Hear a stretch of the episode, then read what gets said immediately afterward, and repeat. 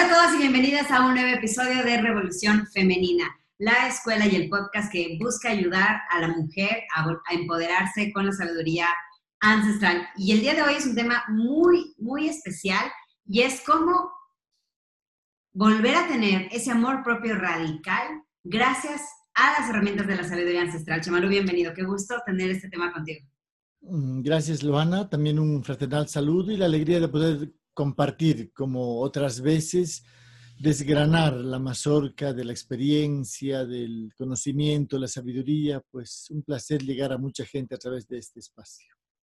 A mí me encanta que podamos tener ese espacio especializado para las, para las mujeres, Chamalú, porque tenemos una pandemia de inseguridad, tenemos una pandemia todo el sistema lucra, ¿verdad? Como lo dijimos en, en, el episodio pasado, lucra de nuestra inseguridad, de no sentirnos suficientemente buenas. Así consumimos más, compramos más y necesitamos más cosas externas para llenar ese, ese vacío interior. Algo que te escuché una vez en una conferencia cuando hicieron esa pregunta sobre la autoestima, que tú dijiste que ni siquiera antes, cuando eras niño, ni siquiera sabías qué era autoestima, ni siquiera te preguntabas si tenías autoestima o no. ¿Puedes hablar un poquito sobre eso? Porque la autoestima está ahora tan fuertemente relacionado con el desarrollo personal, pero antes no era una persecución.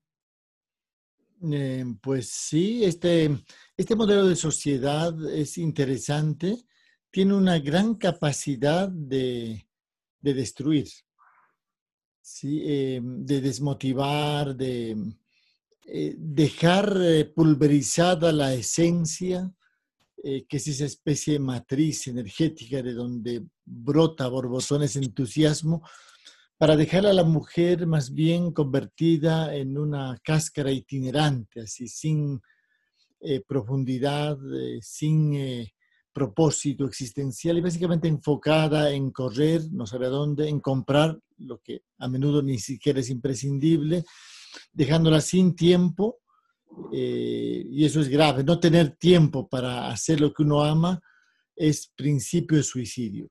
Pero bueno, hablaremos en otra oportunidad de esto. El tema autoestima, sí yo recuerdo que, bueno, yo antes solo tenía bicicleta, ¿no? No tenía auto, eh, ni siquiera autoestima, ¿no? No sabía de esta palabra.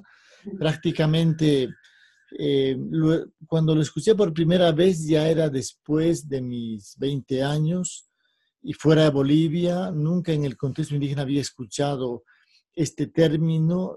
Cuando uno eh, se plantea estas cosas, ya está entrando a veces en una especie de juego de palabras que le van generando emboscadas, que le van atenazando.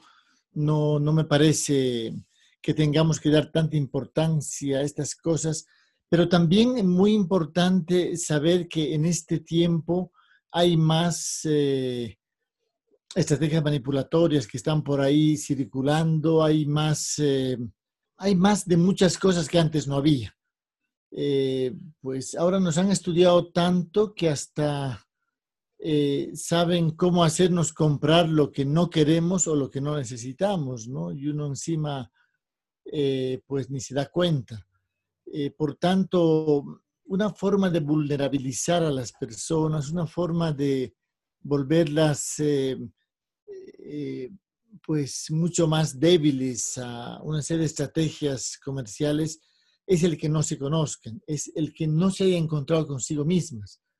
Ya hablando en términos más actuales, la autoestima entendida como ese proceso de reconocerte, ¿no? de identificarte con tu esencia, contigo misma, ¿sí? de darte cuenta que además de cuerpo eres conciencia, de eh, pues un día de esos respirar profundo, consciente y decir, bueno, estoy viva, estoy, estoy respirando.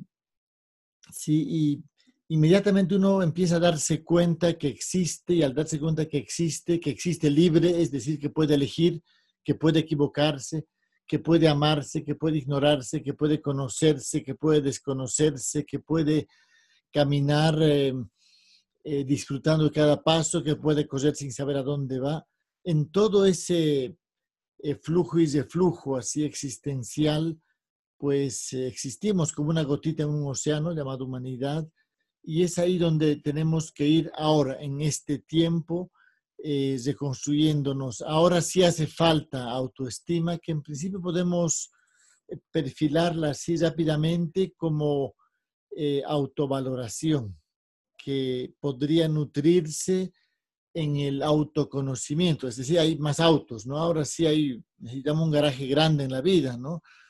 Para poder ir eh, autodescubriéndonos, en fin, eh, autoaceptándonos, no vaya a ser que eh, le pasó a una alumna nuestra hace mucho tiempo que prácticamente un día me dice, me miré frente al espejo y no vi nada eh, porque no se ve con los ojos, se ve con la mente, es decir, con las ideas, con los conceptos que tenemos, con los prejuicios. Y esto es eh, fuerte, ¿no? De pronto uno en esta época ya no se pregunta, casi no reflexiona. ¿Cómo va a tener autoestima si ni siquiera sabe quién es? Sí, por ahí podemos irnos dando cuenta que primero nos han mareado y luego nos dicen ahora camina sobre una cuerda y luego nos lo mueven la cuerda, ¿no? Y luego nos caemos y dicen, ¿por qué se cae? Sí, este tiempo está así. Sí, creo que tenemos que saber que ahora sí hace falta tener una y muy buena autoestima para no ser atropellados por eh, eh, las circunstancias eh, tan intensas de este tiempo. Me parece muy valioso lo que acabas de mencionar, cómo tener autoestima si no ni siquiera nos conocemos. Y es, y es verdad, ¿cómo podemos amar algo que no sabemos ni quién es? Si no sabemos quiénes somos, ¿cómo podemos amarnos? Ahora, Chimalu, ¿cómo podemos empezar ese camino de reconocernos para empezar realmente a valorarnos? ¿Cómo la mujer vuelve a sí misma y sale de lo que le dijeron que debe ser o debe tener para ser, para tener ese reencuentro y amar conociendo a quién ama? Sí, bueno, importante esto que mencionas, Luana. Mira, tú sabes que yo me he estado formando en mi juventud, desde mi adolescencia, desde que me volví loco a los 15 años. Comencé a buscar eh, hombres y mujeres de sabiduría, gente que tuviera un manejo energético, gente que pudiera pues ver un poquito más allá de lo que se ve con los ojos. Eh, eso comenzó a mis 16 años y y luego, al principio, yo siempre andaba preguntando, siempre andaba con una pregunta, ¿no? Hay gente que estaba cansada conmigo porque yo fui como esos niños que le preguntan y le preguntan a, antes de que haya televisión, las mamás no sabían qué hacer, ¿no? no pues ahora ya con, el, con un celular ya se resuelve el asunto, ¿no? Ya no, responde la mamá, responde Google. Claro, también, ¿no? Y, y entonces, em, pues... Em, una vez un abuelo me dijo, cuando le pregunté qué estaba haciendo, él estaba mirando así, estaba en una especie de, el borde de una montaña que daba un abismo, y estaba ya ya varias horas. Yo ya había llegado antes a su pequeña aldea, a su casa, en realidad estaba ahí vigilándole anónimamente y estaba ya varias horas, ¿no? Como después de tres horas así, me acerco y, y le pregunto qué está haciendo, qué está pensando, así. Y me dicen, no, no estaba pensando nada, estaba nomás, me dice así. Sí, eso me dejó pensando y esa noche no pude dormir porque él entonces, hay un verbo que, o la segunda parte de un verbo, ser y estar. Si la gente intentando ser se olvida estar. ¿sí? Y estar, demoré años en, en comprender esto, significa estar consciente que estás. O sea, ser consciente que estás. Eso es presencia. Estar ahí. Estoy sentado. No estoy sentado nomás así. Estoy, pero estaba presencia incluida. Estaba su presencia. ¿Y qué estaba haciendo? No, no estaba haciendo nada. Estaba. Estaba, pero estaba con mayúscula.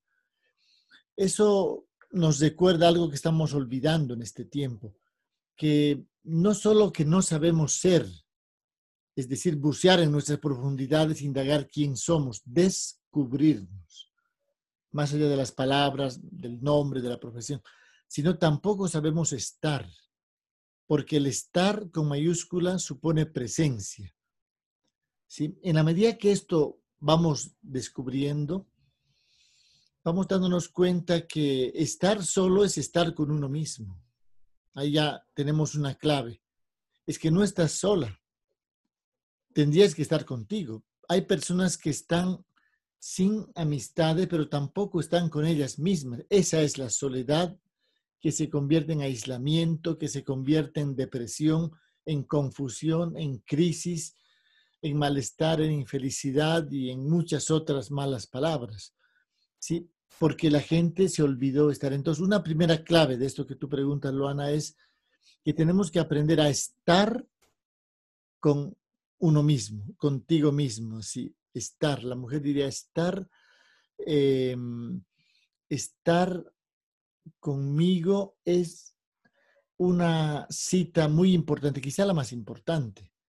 Em, en algún momento ahí cuando hablemos del, del planificador hablaremos de la cita con uno mismo, ¿sí? de estar contigo. Esto hay que saber estar, no es estar sin hacer nada, no es estar con el teléfono, eso pueden ser recursos evasivos, es estar contigo. Y en ese estar contigo comenzamos a darnos cuenta que estamos vivos, esa es la presencia. Estoy presente en mi presente, porque también uno puede estar presente en plan bobo, así como mueble, como cosa, como objeto.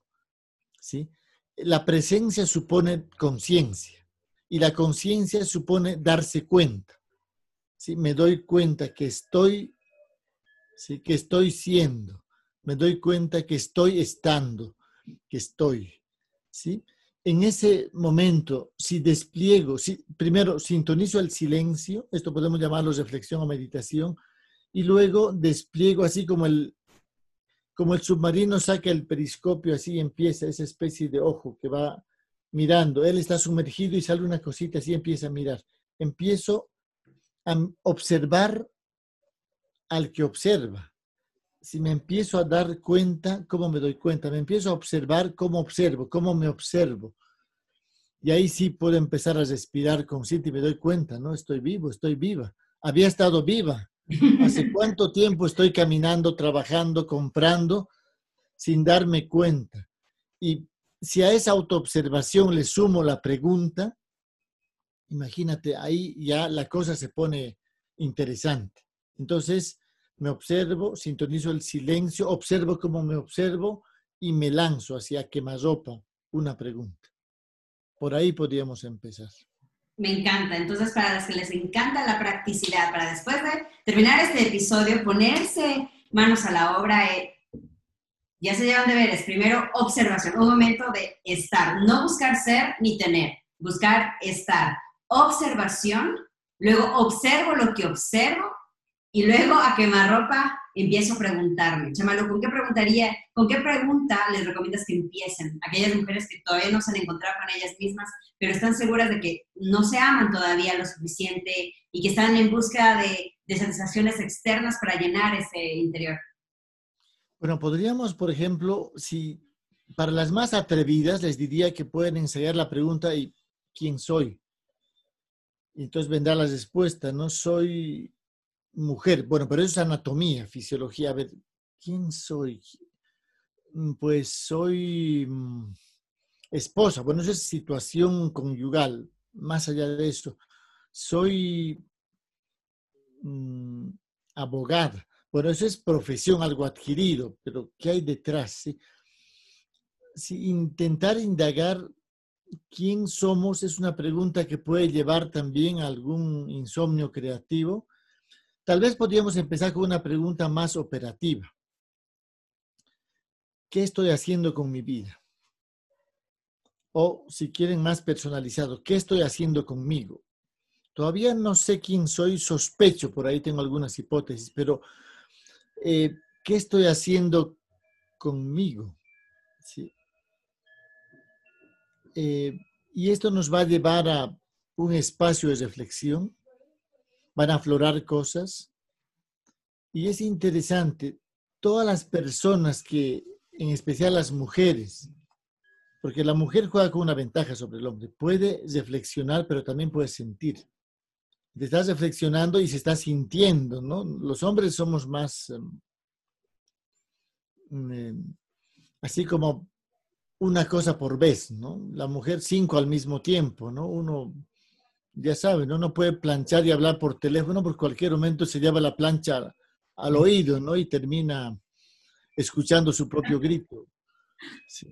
Em, creo que comenzar por la pregunta que les resulte más o menos cómodo a uno, a una, pero siempre con la idea de preguntarme lo que no me había preguntado, porque lo que faltó es la pregunta, para que yo me conozca, para que yo me reconozca, para que yo pueda amarme, para que yo pueda autovalorarme y antes de ello para que pueda aceptarme.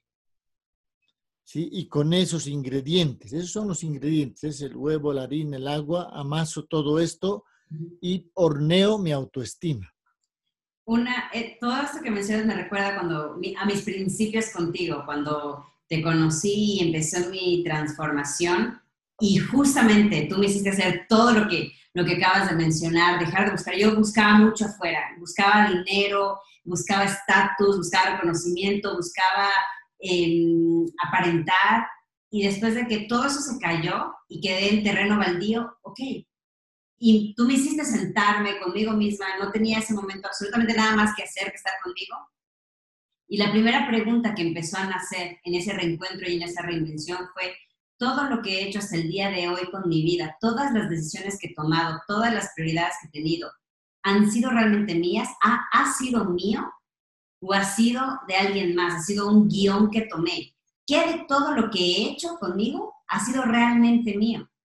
Y fue ahí cuando empezó toda mi reinvención, cuando empecé a darme cuenta que estaba persiguiendo metas de otros, estaba siguiendo un guion prestado. Porque yo creo que primero es la, esa rebeldía de, dejar de hacernos cargo de una vida que no es nuestra, dejar de buscar luchar en la trinchera equivocada, como tú dices. Y ahí empezó mi, mi reinvención. Fue justamente como tú lo mencionaste, Chamalu, esa observación, ese stop, ese encuentro con nosotros mismos y empezar la reflexión, las preguntas, atreverte a preguntar incluso las más incómodas. Porque a veces no nos hacemos preguntas por miedo a descubrir la respuesta y que eso nos lleve a una insatisfacción tan grande, a un inconformismo en nuestra vida actual que nos obligue a tomar decisiones y salir de nuestra zona de confort. Quería mencionar con mi experiencia. Sí, totalmente. Sí, estabas recordando mientras hablabas, eh, no voy a dar detalles, sí, estabas recordando cuando viniste caminando así a pie sin ningún auto.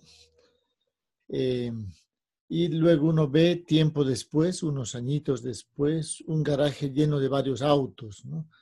Eh, la vida es eso, pero no importa a qué edad comencemos, no importa eh, nada de lo que pasó antes, porque yo siempre digo, el pasado no puede cambiarse, sí puede cambiarse, reinterpretándolo.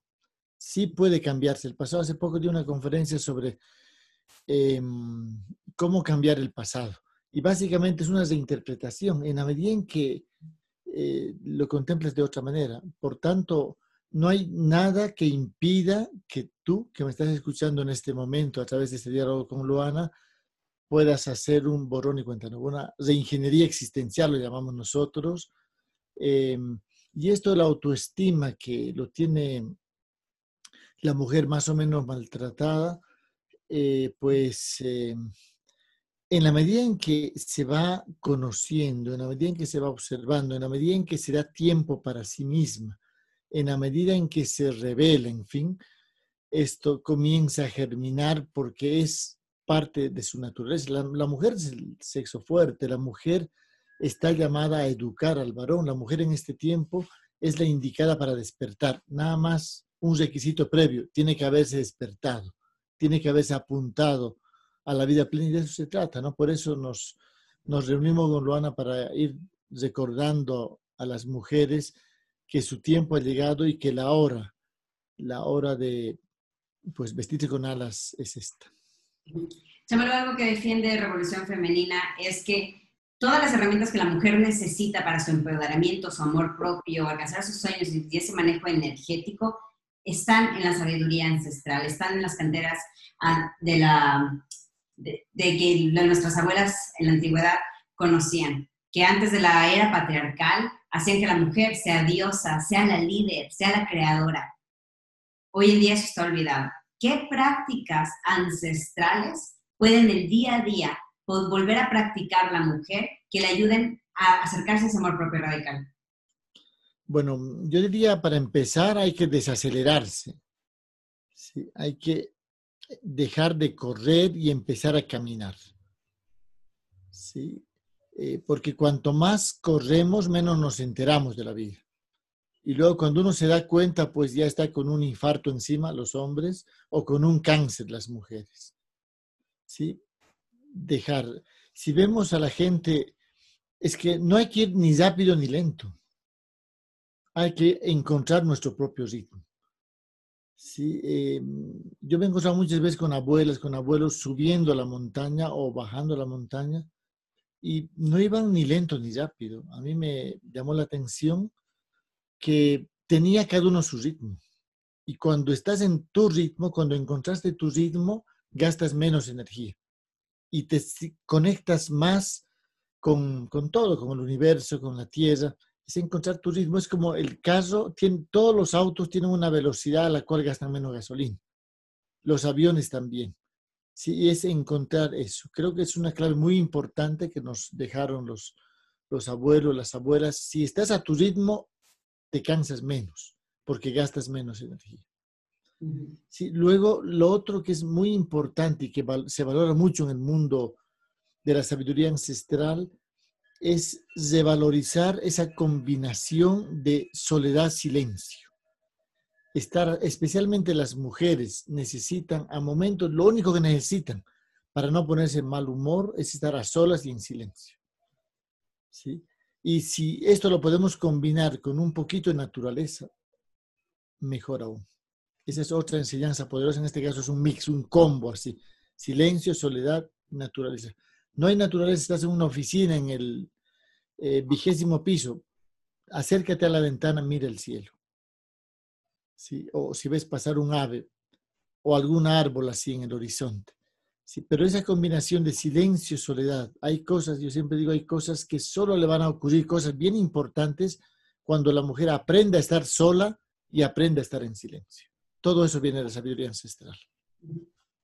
Me encanta, Chamalu. Ahora, yo escucho las voces de nuestra comunidad, de las mujeres de nuestra comunidad, porque yo fui parte de ella y aún así, aún sigo siendo parte Aparte de eso, siempre menciono a, mi comunidad que yo no soy la mujer más segura del mundo, no tengo una autoestima muy elevada, yo soy muy sincera en ese, en ese aspecto, todavía estoy trabajando en el, en el, en el amor propio, aún así me he lanzado, aún así hoy tengo la vida que quiero, aún así pues he podido hacer ese, esos saltos, ¿verdad? Yo creo que el, el, encuentro con nosotros mismos es un trabajo diario. Y yo sé que muchas de las que me están escuchando van a decir, ok, Chamaru, pero ¿cómo? ¿Cómo tengo autoestima si es que no tengo el cuerpo perfecto, si es que no tengo la cuenta bancaria adecuada, si no he logrado mis sueños, si todavía no soy nadie, si no tengo el estereotipo que el estatus social me dice que debería tener? ¿Cómo puedo amarme a mí misma?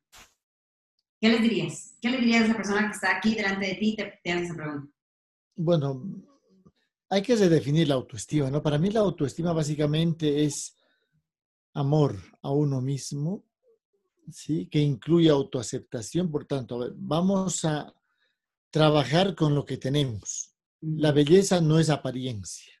La autoestima no tiene que ver con la estatura, eso tú bien lo sabes. Se trata más bien de... 50 lo dice.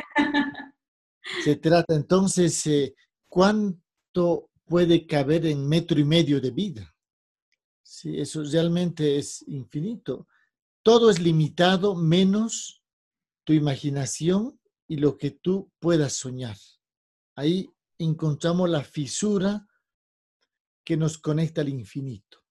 Todo es limitado, todo es finito, menos la imaginación y los sueños. Yo situaría yo eh, conectaría esto, mi autoestima. Yo no sabía que tenía autoestima, simplemente me lancé. Después alguna vez me dijeron, usted pues realmente tiene que tener muy buena autoestima para poder hacer lo que hizo. Yo empecé a averiguar qué era eso, ¿no? Porque no sabía que tenía autoestima. Pero yo sí algo sabía, que me di cuenta oportunamente que soy lo único que tengo. Me di cuenta oportunamente que tengo algunas eh, que tenía algunas potencialidades, pero que eran semillas que hay que germinarlas. ¿sí? Em, pues yo no me animaba a hablar en público también cuando era muy joven. Y me encantaba escuchar a, a quien lo hacía y sentía una, así una envidia buena eh, y dudaba de que pueda hacerlo, pero al final me tocó lanzarme, creo que lanzarse. Sí, la oruga se convierte en mariposa cuando se lanza, cuando se arrastra hasta el borde, hasta el borde del abismo y se lanza. Y en la caída le brotan las alas, es decir, hay que atreverse. Creo que al final la autoestima podría ser el efecto colateral de la autoestima, del atrevimiento, de la rebeldía, ¿sí? Y dejarnos de tanta norma y tanta opinión pública, no importa lo que piensen de ti. Eh, yo aprendí eso muy temprano, me sirvió muchísimo. No importa lo que opinen de ti, me importa lo que mi conciencia me dice. Y mi conciencia me decía, hazlo, lánzate, te vas a equivocar, no importa, aprendes. Si te caes, te levantas. ¿Sí? Si los demás se ríen de ti, pues te sigues con ellos y listo. Sí, creo que es un acto de rebeldía y de atrevimiento. Confiemos, amémonos, somos lo único que tenemos y no hay, no hay tiempo. La vida es muy corta, no hay tiempo para esperar, no hay tiempo para, para nada. Creo que vivir sin autoestima eh, es insistir en arrastrarse cuando tenemos alas. Me encantó, Chamalu. Me quedo con la parte en la que dijiste la autoestima simplemente es el resultado del atrevimiento. No, la autoestima no viene antes, no tienes que confiar en ti para lanzarte, para lograr sueños. Tienes que lanzarte, lograr sueños y atreverte para que la autoestima venga, venga con ello. Me encantó, me gustó mucho. Y ahora, para terminar, Chamalu, porque nos acaba el tiempo, si podrías darle un mantra a la mujer, que se lo repita, para que lo interiorice, ¿Qué frase podría decirse a sí misma como mantra para tener esa, inyección de energía y amor propio? Bueno, en este punto creo que mm, a la mujer le diría, em, dite a ti misma, te amo. Dite a ti misma, confío en ti. Y a continuación, dile también que te doy permiso incluso para cometer un error. De esa manera uno se vacuna contra el miedo al error o contra la frustración y lo hace. Y en ese hacerlo, pues germina la autoestima. Entonces diría, me amo, confío en ti, me atrevo, tengo permiso para equivocarme y listo. A continuación paso a la acción. Pasa a la acción porque no hay tiempo para estar en terapias, eh, así como una amiga mía que está hace ocho años con su psicóloga. Creo que, bueno, supongo que ella sospecha que es eterna, ¿no? Pero eh, yo que vivo con la fugacidad al lado, me parece que hay que lanzarse. Siento le diría que, que se ame y que se lance. Muchísimas gracias, Chamalu. Y a todas las que nos están escuchando, estamos súper felices porque se viene el mega reto donde vamos a por fin abrir las puertas, pues de mucho tiempo vamos a abrir las puertas a nuestra membresía, a Musa, que es la escuela que va a ayudar a que las mujeres puedan empoderarse, encontrarse consigo misma, elevar su autoestima, lograr sus sueños. Y si el mundo te recuerda a diario que no eres suficientemente buena, darles un lugar donde te recordemos que sí lo eres. Vamos a hacer un reto absolutamente gratis de cuatro días donde Chamalo te va a estar guiando paso a paso sobre cómo poder alcanzar ese amor propio radical y alcanzar tus sueños más ambiciosos gracias a la sabiduría ancestral. Vas a tener tips, vas a tener rituales, vas a tener todas las herramientas para que puedas salir de ese, de ese reto gratuito transformada y luego anunciaremos la, la apertura de las puertas de nuestro de nuestra, de nuestra escuela más ambiciosa para ayudar a mujeres a tener, recuperar su empoderamiento femenino. Así que pueden, si están interesadas, pueden inscribirse en escuela, perdón, larevolucionfemenina.com barra diagonal reto. larevolucionfemenina.com barra diagonal reto y nos encantará tenerles ahí. Chamalu, gracias por tu compañía el día de hoy y nos vemos en el próximo podcast. Gracias, hasta la próxima.